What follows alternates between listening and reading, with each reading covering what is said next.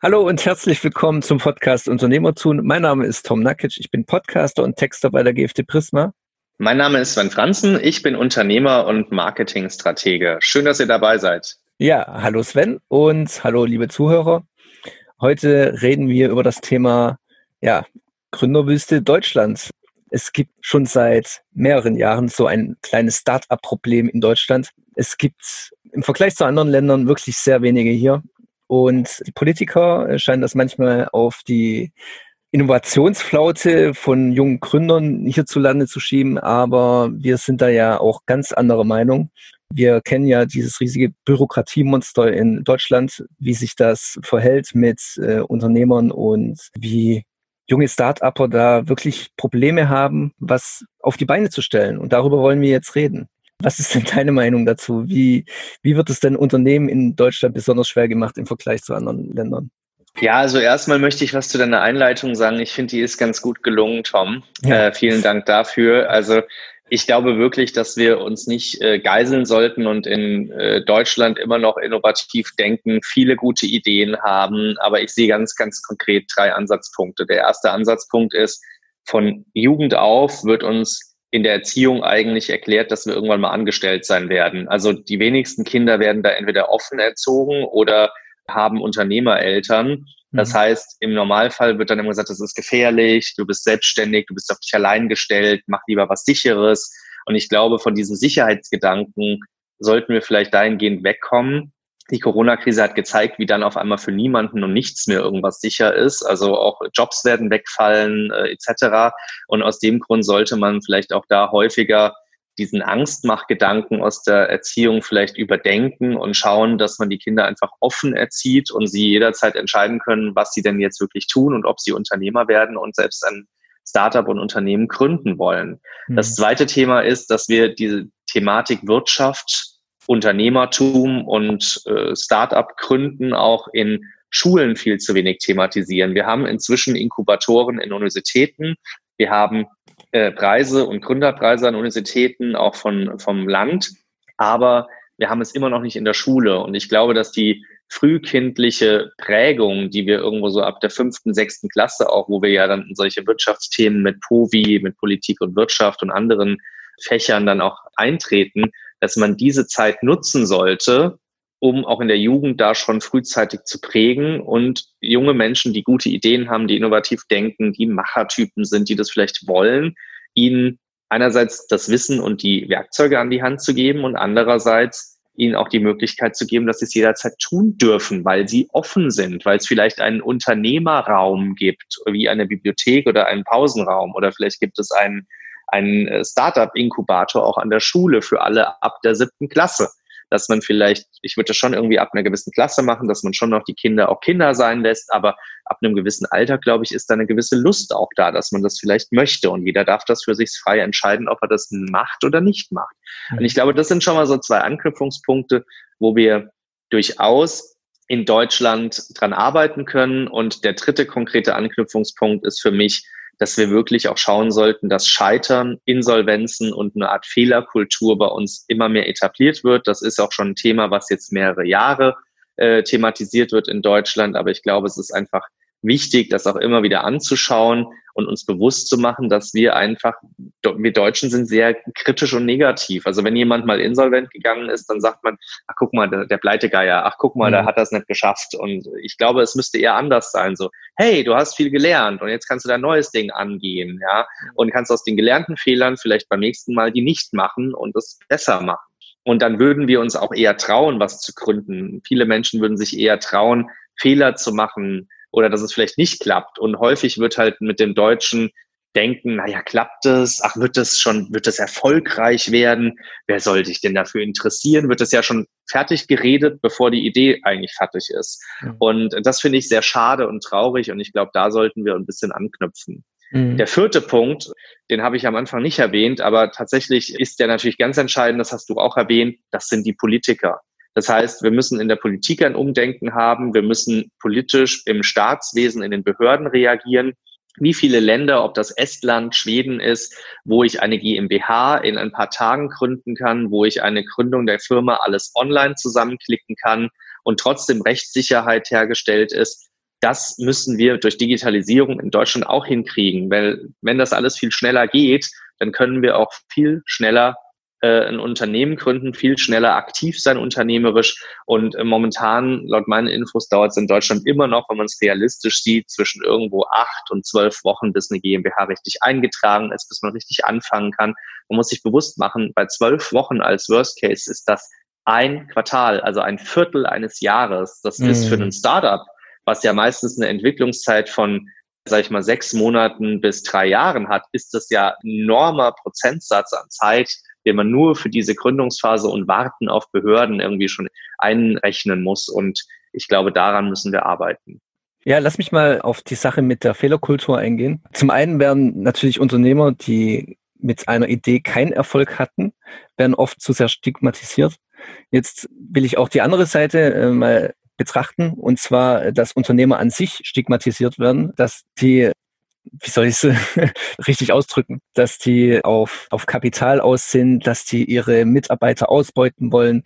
Solche Sachen sind, glaube ich, tief in der Gesellschaft drin, in der deutschen Gesellschaft. Das ist in anderen Ländern, kann ich mir nicht vorstellen, dass es so ist. Ich habe jetzt mit ausländischen Kollegen jetzt nicht genau über dieses Thema gesprochen, aber ich kann es mir einfach nicht vorstellen, dass es da auch so ist. Wie, wie hast du das dann erfahren? Du warst ja auch schon sehr jung, äh, als du dein Unternehmen gegründet hast. Was haben denn damalige Freunde zu dir gesagt, zum Beispiel? Ja, also ich bin da, glaube ich, ein schlechtes Beispiel, weil mhm. tatsächlich haben damals bei mir alle mir auf die Schulter geklopft, haben gesagt, finde ich gut, dass du das machst, super. Das und auch ja. bis heute werde ich an der Schule, wenn wir so äh, von der, vom Abitur so Alumni-Treffen haben, ja, werde ich immer wieder gefragt, und wie läuft dein Unternehmen? Hast du das noch? Und dann sind immer alle ganz verwundert, dass ich das noch habe. Ja. Ich meine, wo soll es denn hingegangen sein? Entweder es geht pleite oder ich entscheide mich, es nicht für weiterzuführen, aber dann werde ich trotzdem in irgendeiner Form Unternehmer sein und vielleicht eine andere Unternehmung gründen. Und ähm, das ist eigentlich ein ganz, ganz positiver Aspekt gewesen. Ich verstehe allerdings deinen Punkt, Tom. Ja. Ähm, das ergänzt schön meine Ausführungen von vorhin. Es ist tatsächlich so, dass wir teilweise ein kapitalistisch negativ geprägtes Bild von Unternehmern und Unternehmertum haben. Das merkt man ja auch an dem Vorgehen und an Streiks und Demonstrationen oder Streikdemonstrationen von Gewerkschaften und Gewerkschaftsanhängern, wo dann immer mehr verlangt wird und hier eine Lohnerhöhung und dies und jenes. Aber es ist auch für Unternehmer und für Unternehmen gar nicht so einfach, eine Preiserhöhung auf dem Markt durchzusetzen. Auch da steht man unter Druck, ja. Und da kann man nicht einfach streiken als Unternehmen, sondern man muss sich dem Marktgeschehen der, der typischen Marktwirtschaft und Angebot und Nachfrage auch so ein bisschen man hat da ein paar Tools und Werkzeuge an der Hand, die man nutzen kann, gerade aus dem Marketing, ja. Mhm. Aber ansonsten muss man sich dem schon so ein bisschen fügen und auch irgendwie da einordnen. Und deswegen äh, finde ich, sollte man schon dieses Bild, ich, ich zeichne jetzt mal ganz klassisch, klassisch stereotyp, schubladenmäßig, dieses Bild von dem älteren, dicken Herrn, der auf seinem mhm. Ledersessel sitzt, so eine Pfeife im Mund hat und irgendwie raucht und seine Mitarbeiter irgendwie schlecht behandelt und sich nochmal ein bisschen was aus der Kasse nimmt und die Dollarzeichen im Gesicht hat oder im Auge äh, ist ja auch so ein bisschen so das Bild, was manchmal von Dagobert Duck gezeichnet wurde mit seinem Geldspeicher, wo er in dieses Geld springt. Ja. Total geizig, und ich, ja. Äh, Obwohl er reich ich finde, ja. Genau, und total geizig, genau. Und ich finde, das ist halt etwas, ich glaube, es würde uns helfen, wenn wir da einfach insgesamt offener sind. Und ich möchte da mal einen schönen, ja, einen schönen Kompliment und Schlag zu unseren Nachbarn äh, aussprechen, nämlich die Holländer. Ich finde die Niederlande ein wundervolles Land und vor allem ein Land, was vor allem durch Ideenreichtum, Innovation und Offenheit sehr stark geprägt ist. Mhm. Äh, und Offenheit in jegliche Sicht. Also ich habe noch nirgendwo in einem Land so viele schöne und gute Architektur gesehen, außer in Städten wie jetzt vielleicht äh, New York, Chicago oder auch in, in Singapur und in, in Asien, wo es manche Städte gibt, die da mit aufwarten oder Dubai, ja. Aber in Holland ist das tatsächlich weit verbreitet und dann sind die Leute auch ziemlich relaxed. Das merkt man auch beim Autofahren. Da wird einem nicht gleich Böses unterstellen. Ich glaube, dieses dass man den Unternehmer so negativ sieht und dass man das Unternehmertum so negativ sieht, ist, glaube ich, auch etwas, was wir Deutschen uns ein bisschen abgewöhnen dürften, dass wir einfach offener sind, aber auch in Bezug auf andere Situationen. Wie oft wurde ich im Straßenverkehr angehubt? Man könnte doch auch einfach wohlwollend aufeinander zugehen. Ja, und ich denke, das ist etwas, das können wir uns von unseren Nachbarn aus den Niederlande abschauen. und können das schön auf unser Unternehmertum und unsere Gründungen, die wir die nächsten Jahre auch brauchen werden, übertragen und damit einfach offener mit Wohlwollen der Mine an diese Sache herantreten. Mhm. Was wir uns vielleicht auch abschauen können von unseren Nachbarn, das sind die bürokratischen Hürden, die ja äh, in Deutschland besonders hoch zu sein scheinen.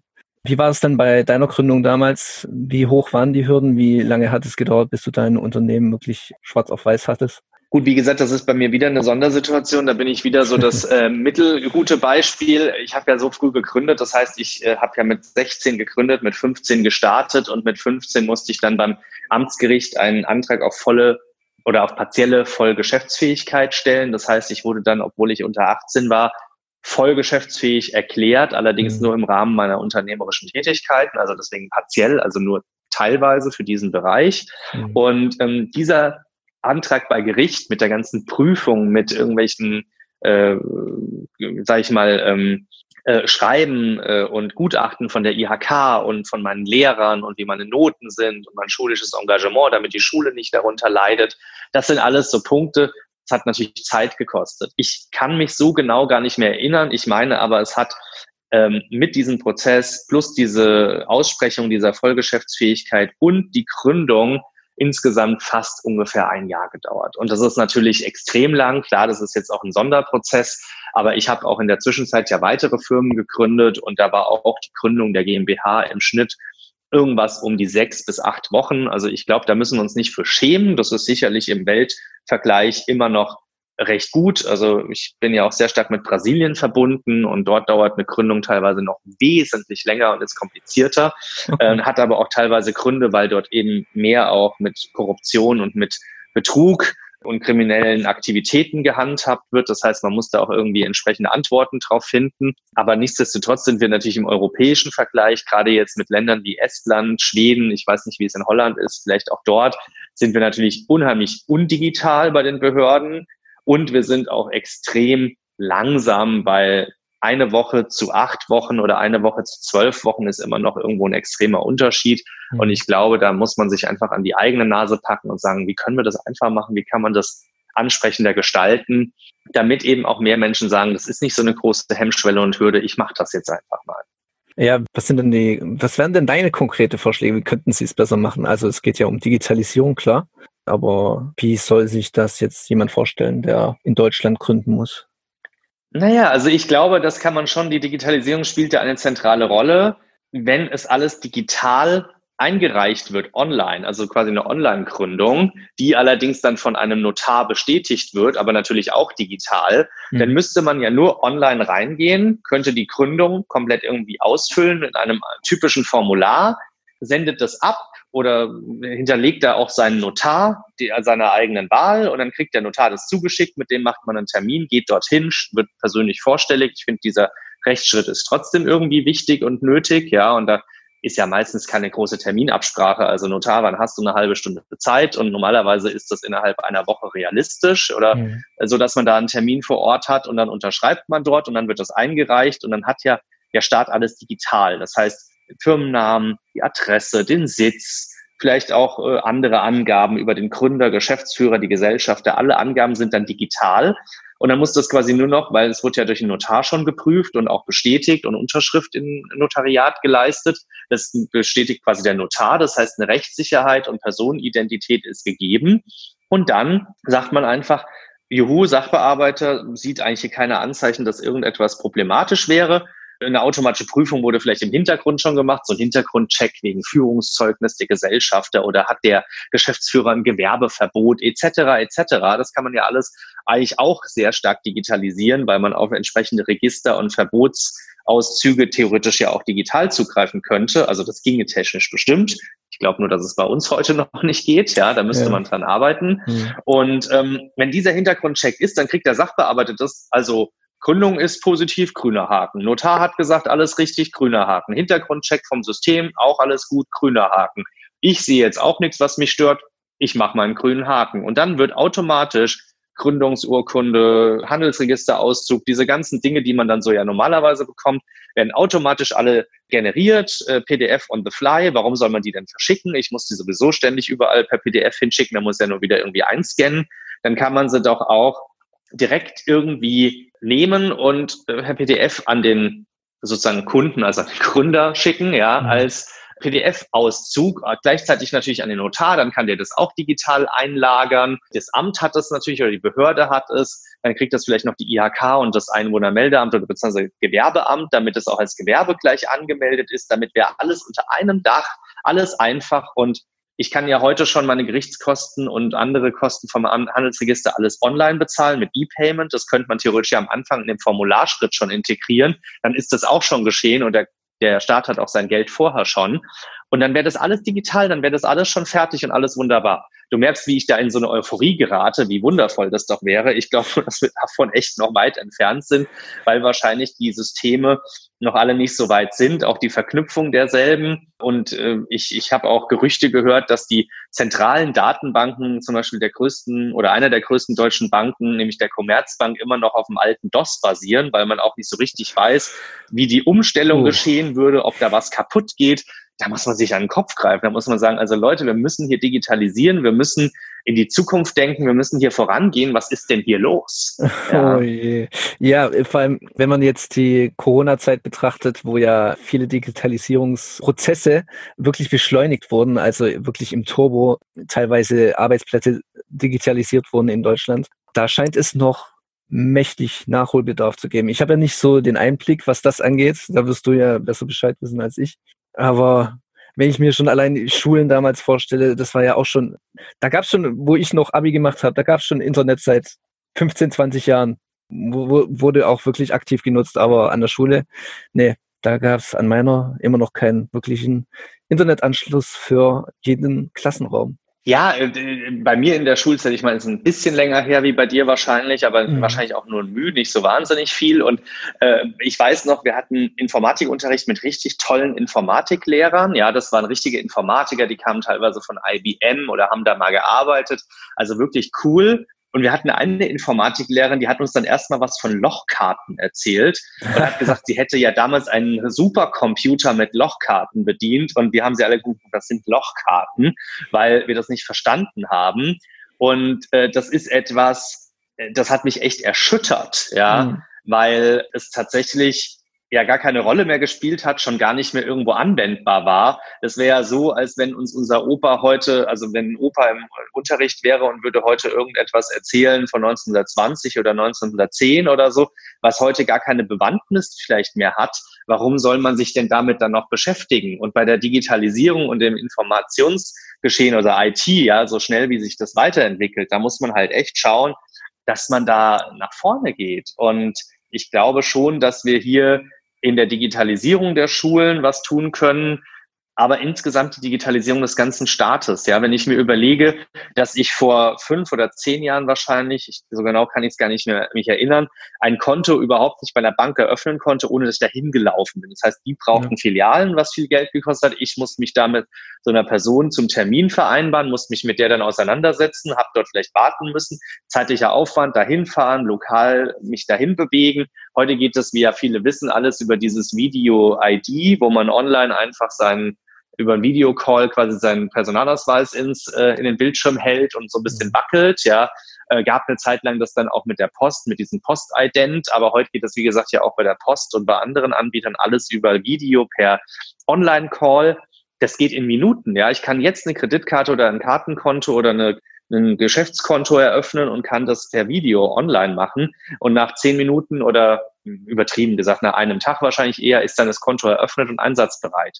So muss das sein. Warum schaut sich der Staat das nicht ab? Warum gibt es da nicht wirklich Möglichkeiten? Und jetzt, wo wir mit der Corona-Krise die Möglichkeit hatten, weil wir auch gezwungen wurden, durch Homeschooling und andere Dinge, die Schulen zu digitalisieren, frag mal nach und guck dir das mal an. Die Schulen sind immer noch nicht final digitalisiert. Es wird ja auch in der Presse berichtet, wie wenig von den Digitalisierungsbudgets und Förderungen für Schulen abgerufen wurde, nämlich irgendwas, ich glaube, um die was, irgendwie 0, irgendwas Prozent oder irgendwas um die 1 Prozent. Also es wurde ja. eigentlich wie, fast wie gar nichts abgerufen. Und da muss man sich die Frage stellen, warum? Ist das so schwer? Muss man Förderbedingungen erreichen? Ist der Antrag so kompliziert? Warum rufen die Schulen das nicht ab? Ich meine, wenn ich als Schule Geldbüsche geschenkt bekäme, um Digitalisierung voranzutreiben, würde ich das doch nutzen.